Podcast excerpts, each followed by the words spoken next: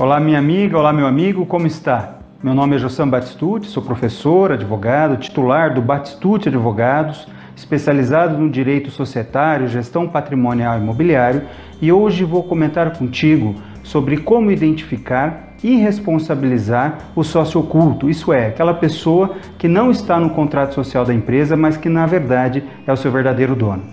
Não é difícil encontrar pessoa mal intencionada que tenta se furtar as suas obrigações, se escondendo atrás de um CNPJ ou de um CPF para não ter que pagar dívidas da empresa. Isto é o chamado sócio oculto. Sabe-se que um credor pode buscar por diversas maneiras tentar receber o seu crédito, seja por meio de uma penhora de conta bancária, penhora de veículos, penhora de direitos que o devedor tenha em outros processos, bem como situações de inclusão dos sócios da empresa devedora para buscar os bens destes sócios.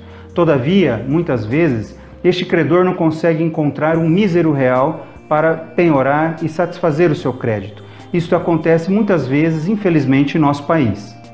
Ocorre que pode tentar solucionar isso por meio de diligências, pesquisas e investigação, na qual o interessado vai buscar rastros, providências como provas testemunhais, pesquisas em cartório de imóveis, tabelionatos, pesquisas por meio da junta comercial, por meio de entidades bancárias e diversas outras situações vão permitir com que se possa identificar alguém que, na verdade, é o dono da empresa ou é um sócio, mas que não está constando no contrato social. Existem outras maneiras de também se buscar identificar esse sócio oculto, que é por meio de testemunhas, através de redes sociais, de registros que se encontre e também por meio do CCS, que é o Cadastro de Clientes do Sistema Financeiro. Por meio do CCS, juízes com acesso a este cadastro podem fazer suas pesquisas e identificar aqueles, os sócios ocultos, que são os representantes, os procuradores ou os responsáveis pelas contas bancárias da empresa devedora.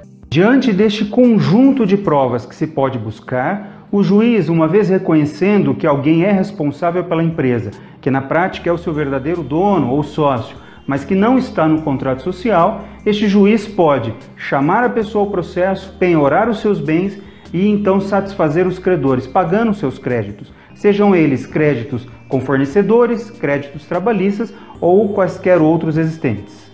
Na justiça brasileira já existem inúmeros casos, através dos quais o credor, por meio de seus advogados, obtendo a anuência do judiciário, dos juízes, conseguiram identificar os sócios ocultos e trazer esse sócio oculto para a responsabilização diante do processo. É muito importante destacar que o sócio oculto, por estar numa situação de ilegalidade, uma situação de fraude, ele tem a integral e ilimitada responsabilidade pelas dívidas da empresa.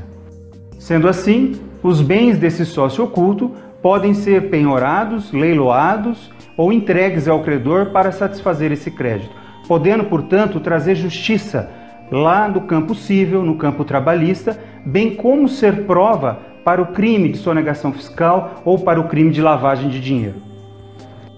Espero que esse conteúdo tenha sido útil e te ajude a responsabilizar aqueles que estão se furtando as suas obrigações para com os justos. Compartilhe este vídeo, inscreva-se em nosso canal no YouTube, bem como acesse outros vídeos disponíveis. Um abraço e até a próxima.